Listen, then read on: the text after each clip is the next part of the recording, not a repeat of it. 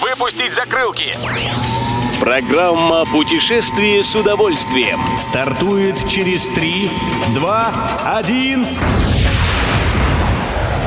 Приветствуем всех любителей путешествий. С вами Тимофей Гордеев. Сегодня в программе вы узнаете, как в этом сезоне можно добраться до Соловков, благодаря чему стала доступней туристам крепость Орешек и какой экстремальной достопримечательностью теперь может похвастаться Португалия. Поехали!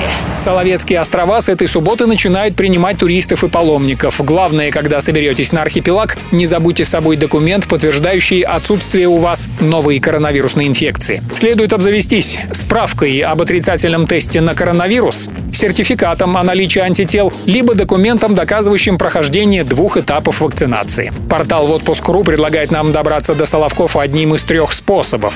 От Архангельска на острова летает самолет местной авиакомпании. Также туда ходит теплоход «Беломорье». Еще один теплоход идет из Кеми в поселок Рабочеостровск, и там пересадка на судно до Соловков.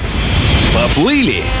Из центра Петербурга к истоку Невы. Таким новым водным маршрутом ознаменовалось начало мая на северо-западе России. Отправиться к крепости Орешек на скоростном метеоре жители и гости Санкт-Петербурга теперь могут прямо от Зимнего дворца с пристани на Дворцовой набережной.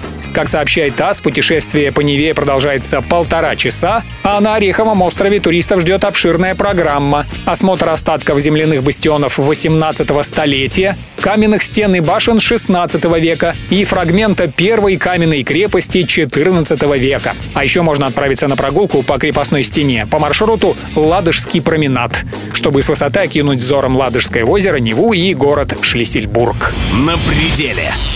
Появилась еще одна причина, по которой надо обязательно побывать в Португалии. Мост «Рекордсмен». Всего в часе езды от порту открыли подвесную переправу, которая претендует на звание самой длинной в мире. Назвали мост в честь города, где он расположен, и метража переправы — 516 арука. Полнота ощущений во время прогулки по этому мосту можно достичь, если дождаться ветра. Он-то и позволит в полной мере хлебнуть адреналина покачивая подвесную конструкцию вместе с спутником над 170-метровой пропастью, на дне которой бурлит река Пайва.